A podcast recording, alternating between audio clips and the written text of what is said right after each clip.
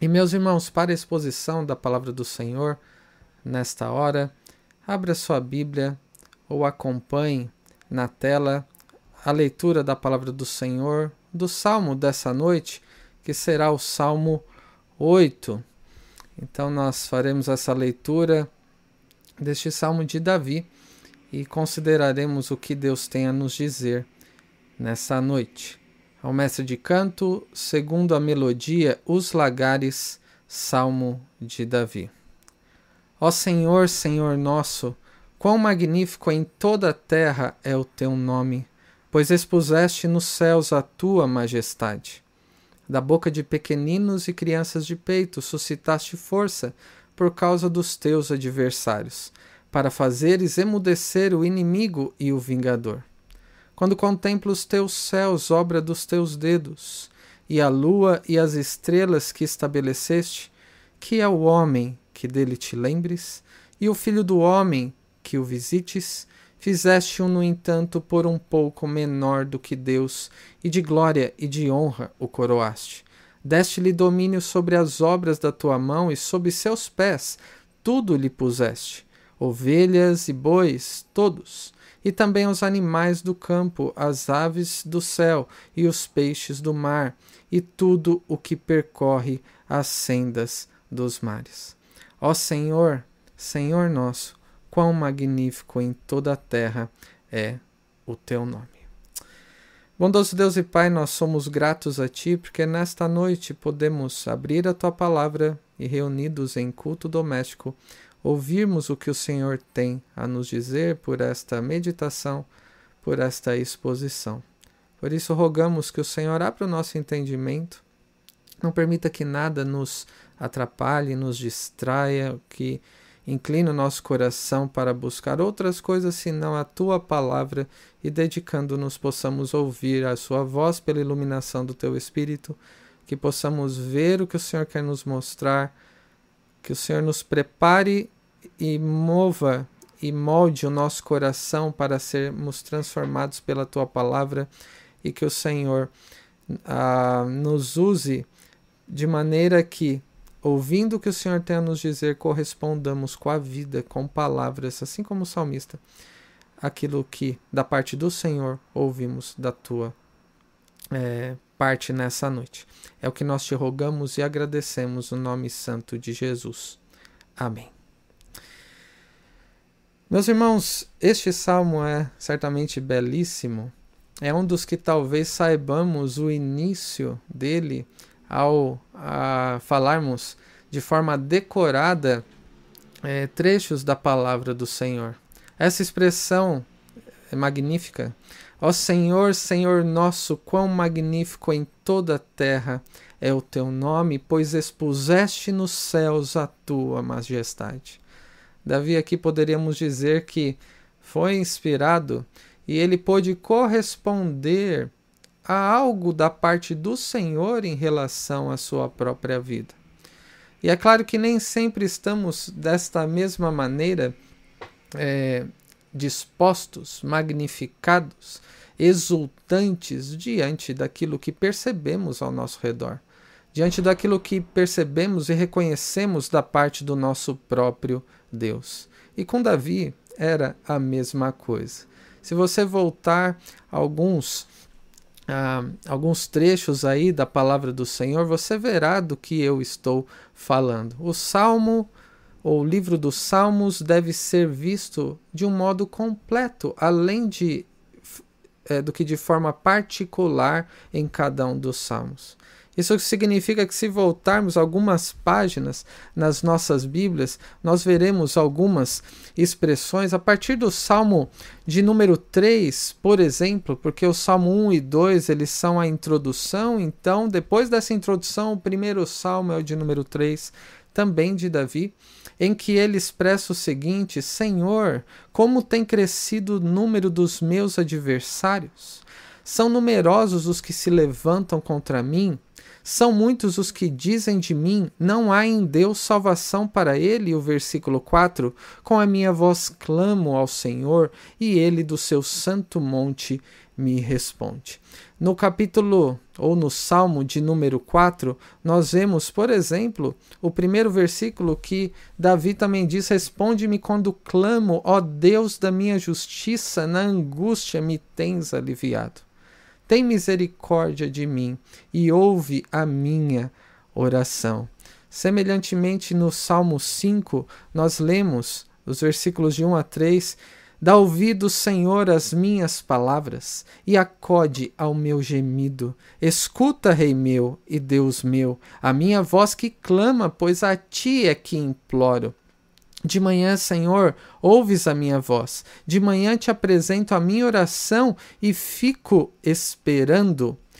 O, o Salmo de número 6 também, no mesmo sentimento, num sentimento semelhante, expressa o seguinte: Versículo 1: Senhor, não me repreendas na tua ira, nem me castigues no teu furor. Tem compaixão de mim, Senhor, porque eu me sinto debilitado. Sara-me, Senhor, porque os meus ossos estão abalados.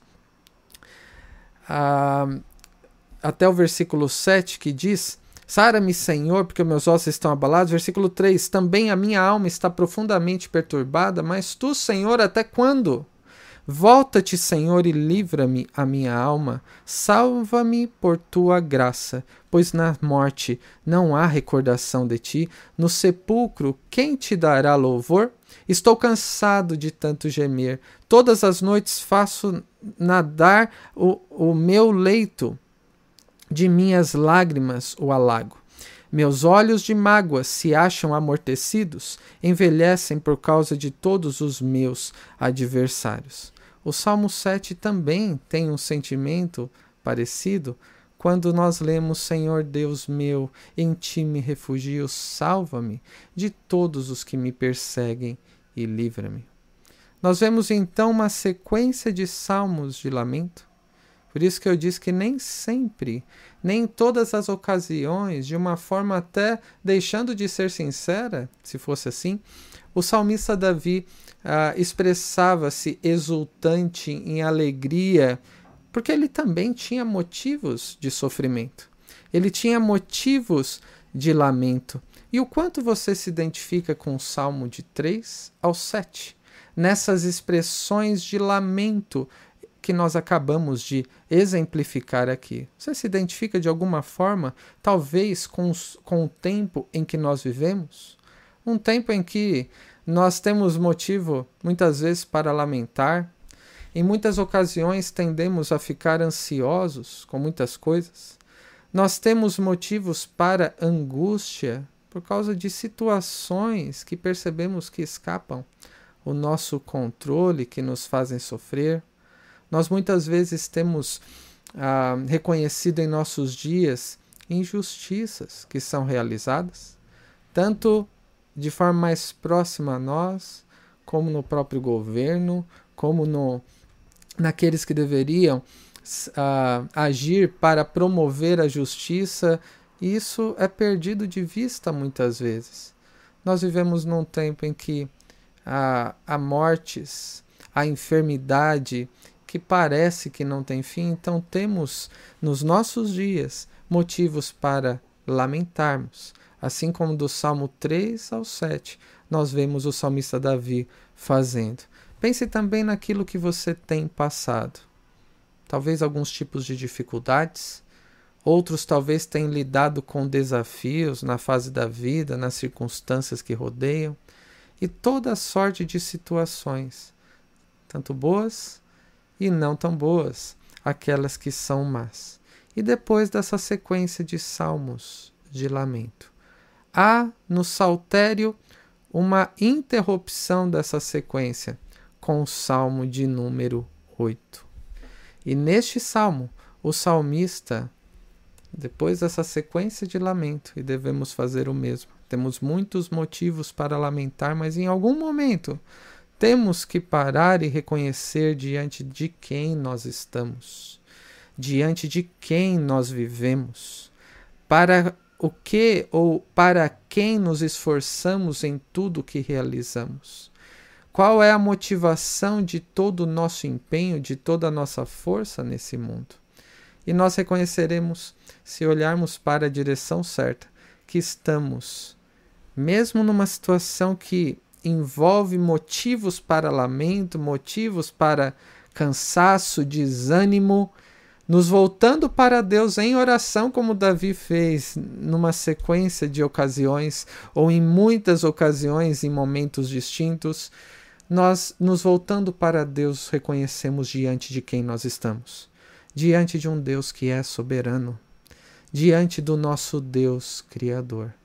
E ao reconhecer isso, Davi não, não significando que ele não tinha mais motivos para lamentar, mas ao buscar a Deus, mesmo em momentos de angústia e de lamento, ele pôde lembrar diante de quem ele estava aí e prorrompeu em adoração ao dizer: Ó oh Senhor, Senhor nosso, quão magnífico em toda a terra é o teu nome, pois expuseste nos céus a tua majestade.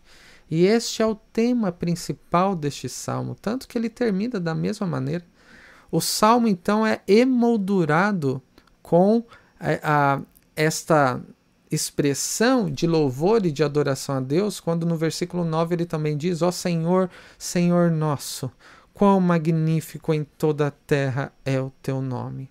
E o primeiro e último verso indicam então essa ênfase o propósito dele, a despeito das circunstâncias, é glorificar a este Deus que é soberano.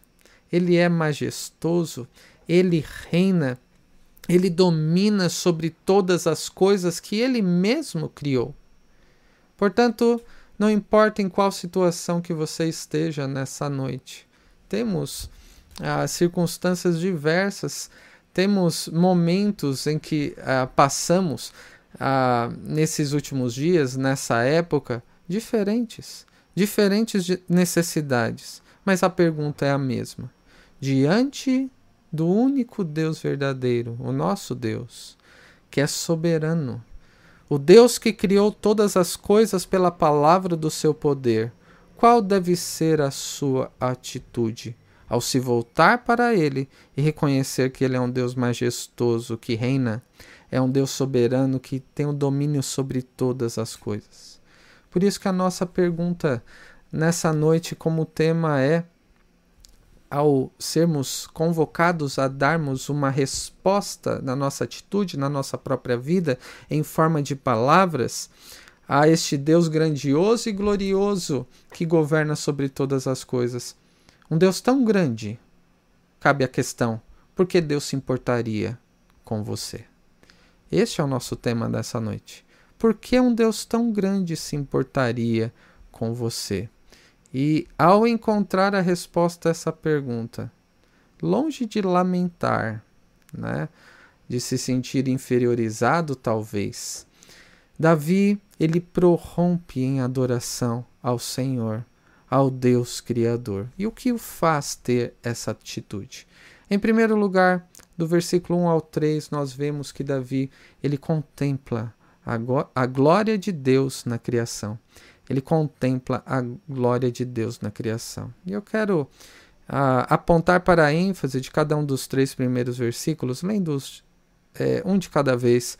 Primeiramente, o versículo 1 que diz: Ó Senhor, Senhor nosso, quão magnífico em toda a terra é o teu nome, pois expuseste nos céus a tua majestade. Ele, diante da criação, reconhece quem é o Criador. Ele contempla que a criação que revela a glória de Deus aponta para um Deus que é majestoso, que é glorioso, que é soberano, pelo fato de ter criado todas as coisas da forma como criou. O mesmo sentimento nós vemos e a mesma ideia no Salmo 19, do versículo ao, do, do 1 ao 4 que vimos na liturgia, é, que dizem assim: Os céus proclamam a glória de Deus e o firmamento anuncia as obras das suas mãos. Um dia discursa a outro dia e uma noite revela conhecimento a outra noite. Não há linguagem, nem há palavras, e deles não se ouve nenhum som. No entanto, por toda a terra se faz ouvir a sua voz e as suas palavras até os confins do mundo. Os céus, o firmamento, apontam para aquele que é o autor de tudo que existe. É um Deus glorioso, soberano, majestoso, que ah, é digno deste louvor de ser ah, é reconhecido, de ser elogiado, porque em toda a terra tudo que ele fez, ele expôs a sua majestade. Como diz o Salmo 19, sem linguagens, sem uso de palavras como num discurso audível para nós. Mas dia após dia Deus revela a sua glória na forma majestosa como criou e também como preserva todas as coisas de uma forma soberana, de uma forma gloriosa. Mas o salmista no Salmo 8 ainda continua dizendo, no versículo 2: Da boca de pequeninos e crianças de peito suscitaste força por causa dos teus adversários, para fazeres emudecer o inimigo e o vingador. O salmista então contempla a glória do Deus Criador na forma suprema, na superioridade como Deus ah, age de, é, para com todos. Tanto os céus que proclamam sua majestade, como a boca de pequeninos e crianças de peito, Deus ele revela a sua glória ah, em tudo o que criou. Mostra então a sua supremacia, a sua superioridade sobre todos, mas mesmo sendo um Deus tão grande, ele também é o Deus que se faz ou se coloca perto de nós. O Salmo 113 ah, aponta para essa mesma direção quando diz: Quem é semelhante ao Senhor nosso Deus? Cujo trono está nas alturas, o Deus majestoso que está no trono, tudo governa, mas é o mesmo Deus que se inclina para ver o que se passa no céu e sobre a terra. E não somente isso, ele também ergue do pó desvalido e do monturo, do próprio lixo, o necessitado. Sendo o Deus supremo, ele intervém na sua criação. Ele está envolvido com as pequenas coisas também.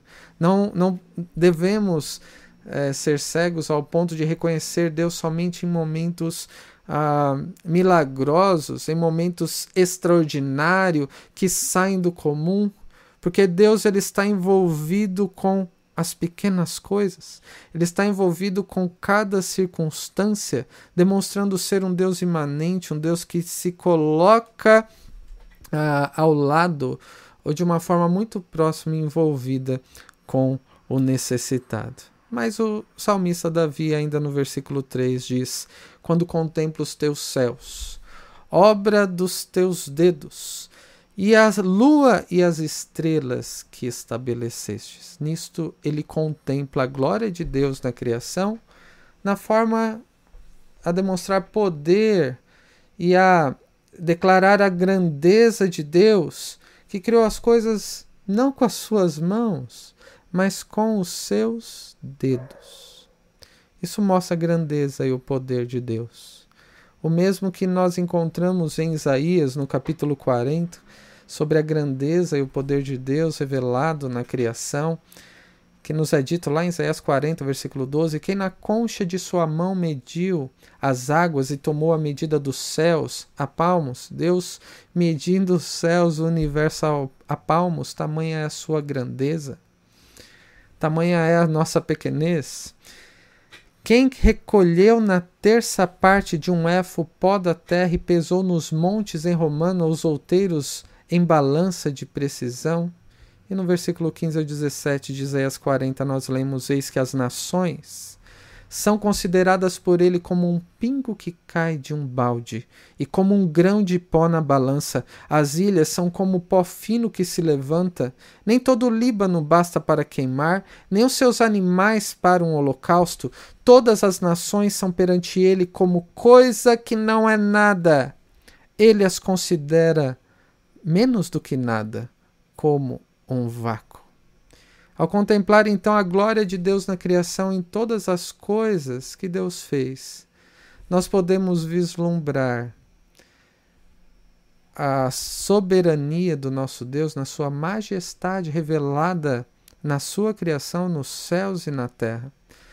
Ao reconhecermos também, ao contemplarmos o que Deus faz e continua fazendo, na forma de estar envolvido com a sua criação, podemos reconhecer um Deus supremo, poderoso e grande, que é digno de ser louvado pelo que ele é.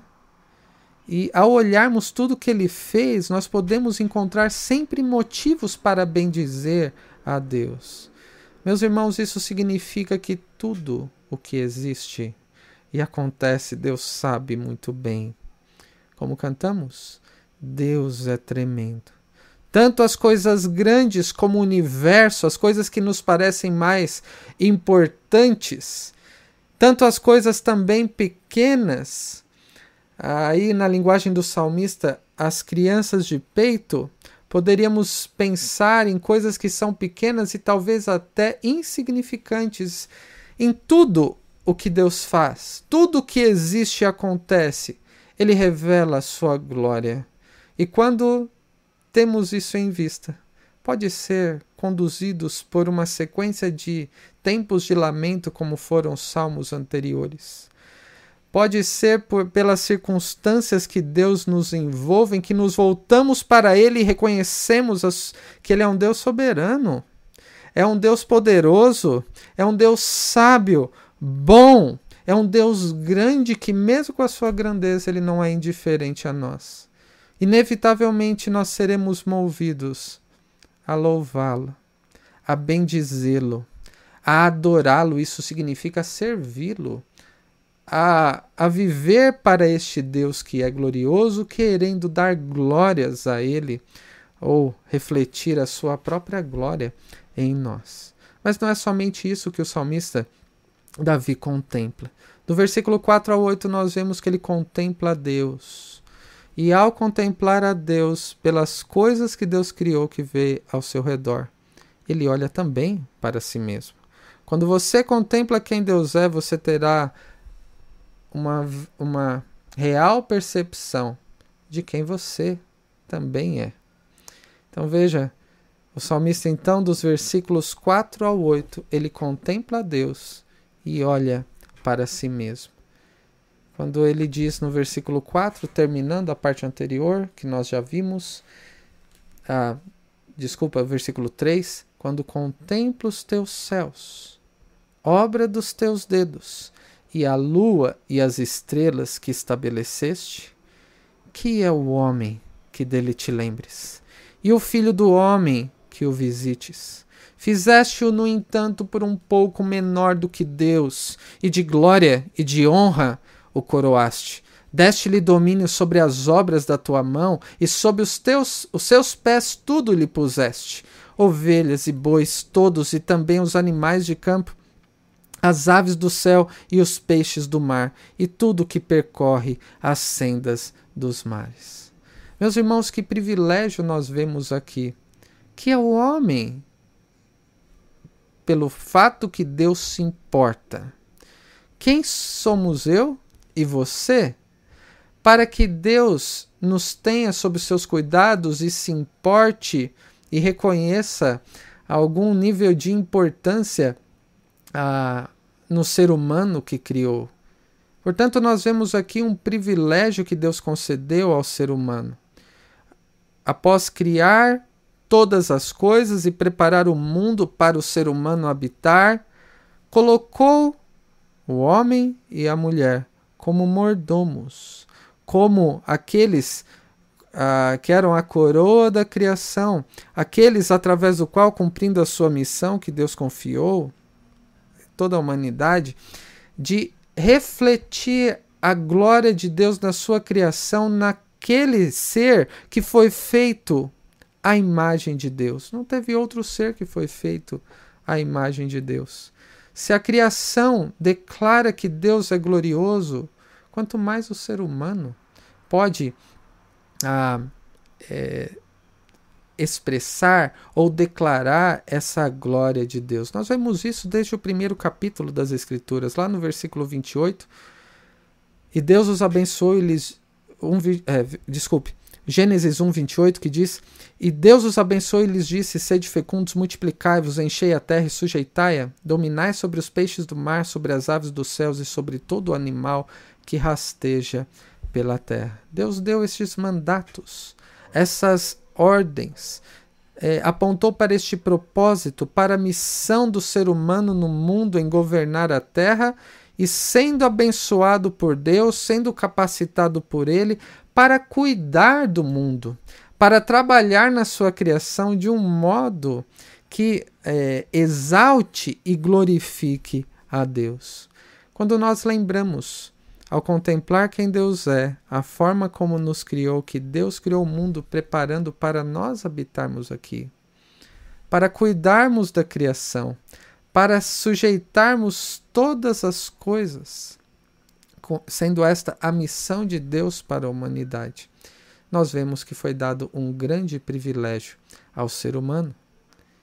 Mas eu não quero com isso dizer que quero que valorize o que você tem. Não se engane. Este salmo não aponta para a glória do ser humano, como muitas vezes alguns na leitura tendem a pensar.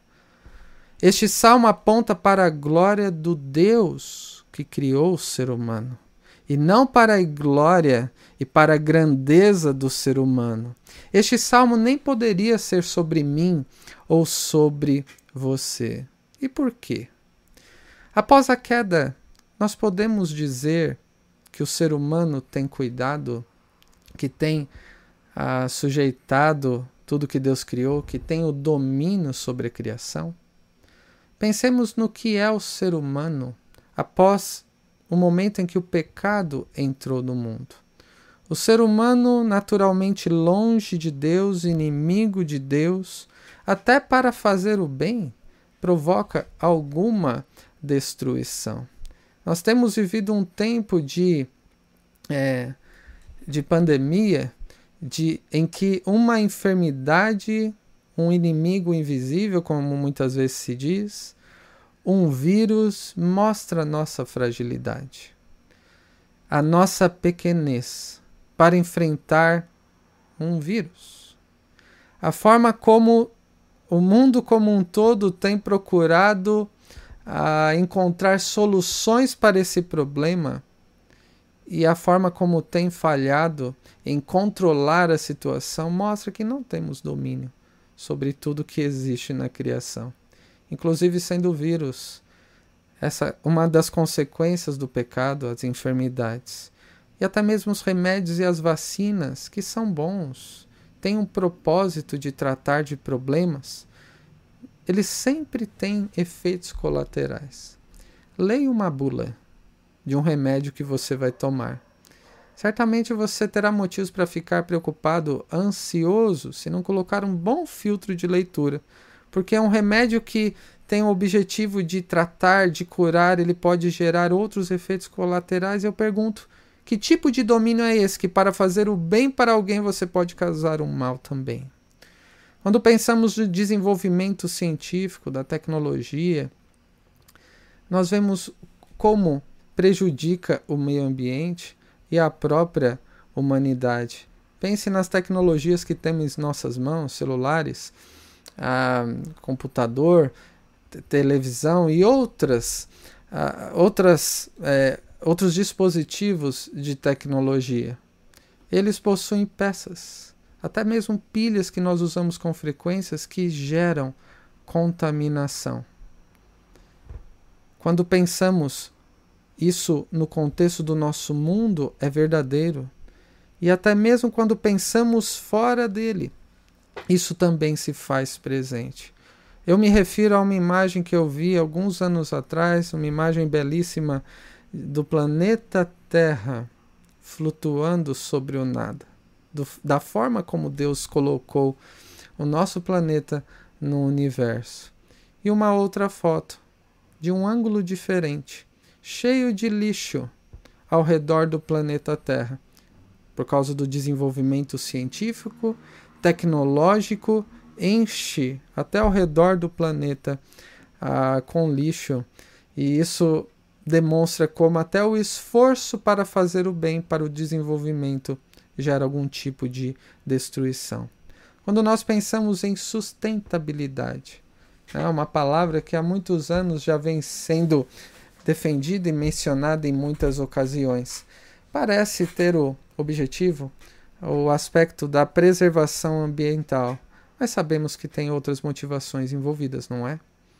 Um suposto bem que está sendo feito é fruto de ganância, visa vantagem financeira, é fruto do egoísmo do coração humano, que só fazem algo aparentemente bom porque receberão algo em troca, mas continuam a destruir o meio ambiente de uma forma controlada ou sustentável. Como o ser humano tem cumprido o que Deus estabeleceu? De uma forma falha, de uma forma corrompida, porque o ser humano é pecador e até para fazer o bem provoca algum tipo de destruição. E por essa razão está claro que este salmo não está falando sobre você. Este salmo não está falando sobre mim. Não está falando da glória do ser humano. Por, do ser humano. Por isso, Davi pergunta: que é o homem? E ao olharmos para nós mesmos, o que nós vemos?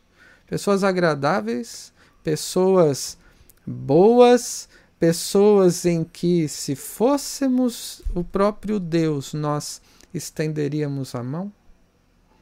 Meus irmãos, eu e você somos pecadores. Como diz o salmista também no, no Salmo 51, você também deve dizer: Pois eu conheço as minhas transgressões e o meu pecado está sempre diante de mim. Eu nasci na iniquidade e em pecado me concebeu a minha mãe. Somos pecadores desde que nascemos e eu reconheço isso. Reconheço que se. Uh, e você deve reconhecer também que se muito soubesse o nosso histórico, aquilo que já passou na nossa cabeça, aquilo que sai no nosso coração, aquilo que é proferido pela nossa boca e, e é evidenciado muitas vezes com as nossas ações, nos envergonharíamos. O apóstolo Paulo, em Romanos 7, também fala sobre isso, do que é o ser humano. Porque eu sei que em mim, isto é, na minha carne, não habita bem nenhum, pois o querer o bem está em mim, não porém o efetuá-lo. Meus irmãos, dia após dia nós pecamos. Com isso ofendemos a Deus. Por isso a pergunta do nosso tema dessa mensagem Diante disso, por que Deus se importaria com você? Por que Deus se importaria com você? Mas temos essa boa notícia que é o mas diante dessa dura realidade para nós. Mesmo assim, Deus não nos trata segundo os nossos pecados, e sim de acordo com a sua misericórdia, que é revelada mesmo na própria criação e ao nos voltarmos para Deus. O que fez o salmista no Salmo 103, versículo 8 em diante, é, declarar: O Senhor é misericordioso e compassivo, longânimo e assaz benigno. Não repreende perpetuamente, nem conserva para sempre a sua ira. Não nos trata segundo os nossos pecados, nem nos retribui consoante as nossas iniquidades. Pois quanto o céu se alteia acima da terra, assim é grande a sua misericórdia para com os que o temem. Quanto dista o oriente do ocidente, assim afasta de nós as nossas transgressões. Como um pai se compadece de seus filhos, assim o Senhor se compadece dos que o temem, pois ele conhece a nossa estrutura e sabe que somos pó.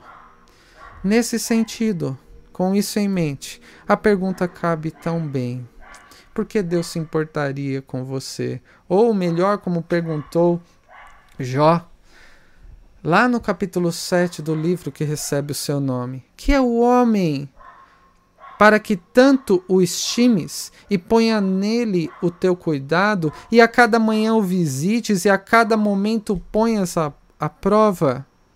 Que é o homem que dele te lembres.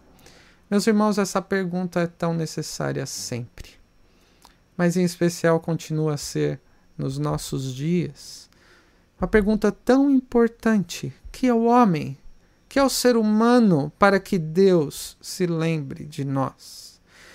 Ela é tão importante que percorre as páginas das Escrituras, desde o tempo de Jó, que remete ao período de Gênesis, passando pelo período do rei Davi e chegando no período após a vinda de Cristo ao mundo, quando o autor aos Hebreus escreveu lá no capítulo 2 a, a mesma pergunta. Eu quero levá-los para lá agora. Hebreus 2,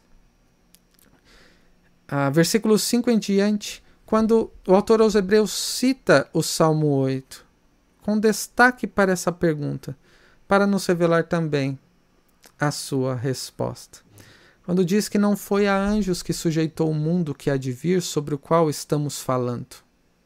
Deus não sujeitou o mundo, a sua criação, aos anjos, que são valorizados muitas vezes, mas o que foi dito, versículo 6, antes, alguém em certo lugar deu pleno testemunho, dizendo: Que é o homem que dele te lembres? Ou o filho do homem que o visiste? visites, fizeste-o por um pouco menor que os anjos, de glória e de honra o coroaste e o constituíste sobre as obras das suas mãos. Todas as coisas sujeitastes debaixo dos seus pés. Ora, desde que lhe sujeitou todas as coisas, nada deixou fora do seu domínio, e pensamos é, que o autor aqui está se referindo ao ser humano, que foi a, a quem Deus entregou esse domínio sobre a criação, não a anjos, mas ao homem, ao filho do homem. E todas as coisas lhe foram sujeitadas aos seus pés. Agora, porém, ainda não vemos todas as coisas a ele sujeitas. Então veja no versículo 8, ora que desde que lhe sujeitou todas as coisas, nada deixou fora do seu domínio. Mas ainda não vemos todas as coisas a ele sujeitas. Vemos, todavia, quem? Aquele que por um pouco, sem, tendo sido feito menor que os anjos. Quem? Jesus. Por causa do sofrimento e da morte, foi coroado de glória e de honra, para que pela graça de Deus provasse a morte por todo o homem por que Deus se importaria com você? Por que não somos o homem do Salmo 8, mas tem alguém que é? E quem é o, o homem do Salmo 8? Segundo explica o autor aos Hebreus, o Senhor Jesus é o homem do Salmo 8. Ele que é o homem perfeito que domina sobre todas as coisas. O Senhor Jesus, que tinha o domínio sobre si mesmo, quando, pelo fato de ser tentado como nós em todas as coisas, ele jamais pecou, jamais palavra alguma frívola foi proferida pela sua boca, jamais nenhum desejo pecaminoso passou no seu coração. Ele que tinha o domínio sobre si mesmo e nós não temos. Ele que tinha domínio sobre a criação, vemos isso na pesca maravilhosa, quando é, ele ouve as palavras: Senhor, afasta de mim, porque eu sou pecador, pela sua glória revelada no domínio sobre a criação, a mesma que acalmou o mar e a tempestade. O Senhor Jesus, que tinha um domínio sobre a vida e sobre a morte, ele que ressuscitou Lázaro, proferindo apenas: Lázaro, vem para fora, viva! E ele reviveu. E ele também ressuscitou ao terceiro dia, como havia dito, ele entregou a sua vida e tomou de volta. E como diz o autor aos Hebreus, resumindo tudo, que nada deixou fora do seu domínio. Meus irmãos, Jesus cumpriu aquilo que Adão e nenhum outro homem ou mulher pôde cumprir na história. Colocar todas as coisas debaixo do seu domínio de uma forma perfeita. E ele o fez em nosso lugar. É porque ele é o homem do Salmo 8 é que podemos responder a pergunta por que Deus se importaria com você. É por causa dele.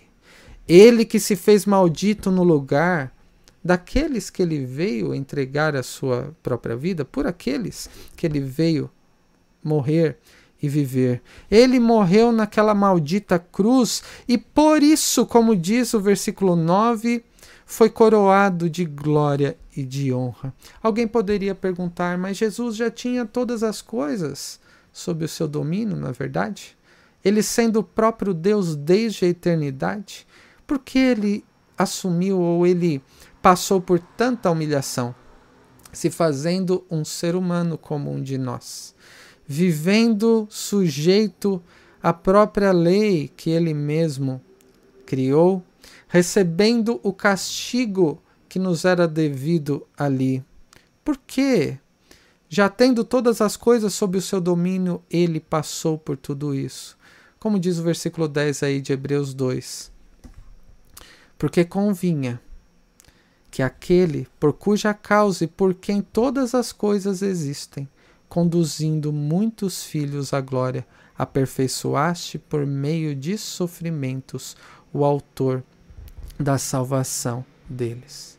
Em outras palavras, Jesus sofreu todas as coisas no nosso lugar para que ah, pudéssemos ter esperança, para que víssemos a maneira como Deus quis revelar o seu amor, mais do que é, não ser indiferente a nós, ele revelou seu grande amor ao enviar o seu filho para que, com a sua perfeição, para que, nos substituindo na vida e na morte, fôssemos conduzidos à glória, à bênção da Sua presença e fôssemos aperfeiçoados em Cristo, em todas as coisas que Deus governa, em que Ele manifesta a Sua glória, mesmo em nossos dias.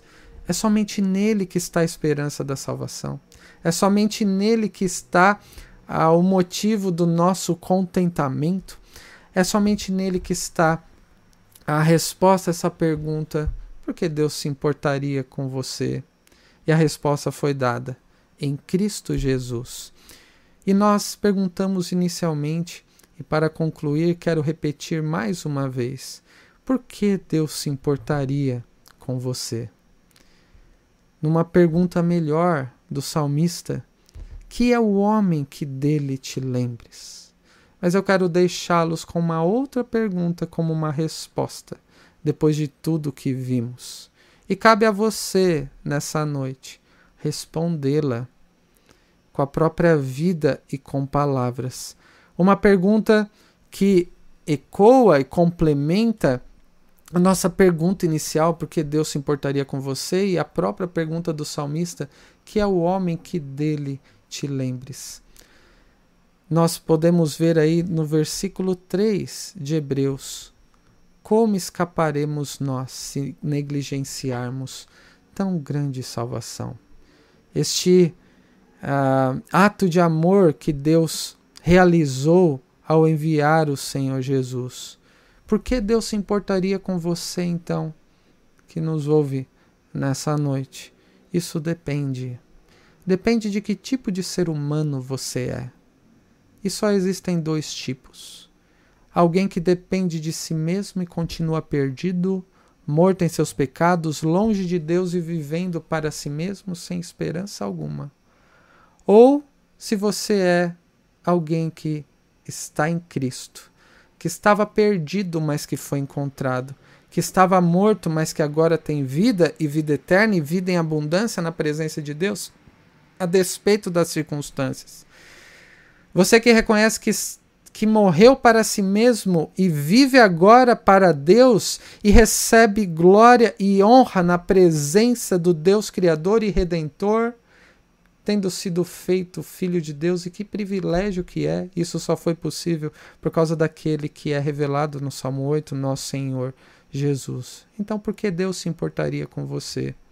Você pode dizer nessa noite: e declarar diante de tudo que você tem vivido, não importa quais circunstâncias sejam, que Deus revelou o seu amor por você, pelo fato do Senhor Jesus ter recebido aquela maldição no seu lugar que você merecia, e Deus seria justo em aplicá-la a você.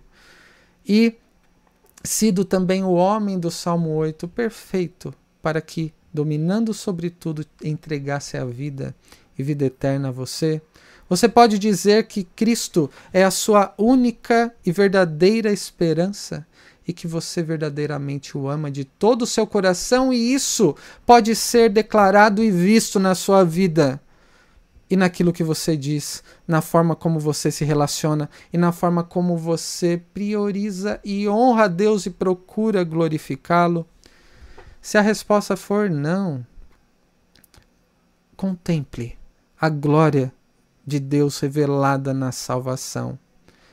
Arrependa-se dos seus pecados e encontre em Cristo a, a glória que ele conduz àqueles que é, ele veio salvar.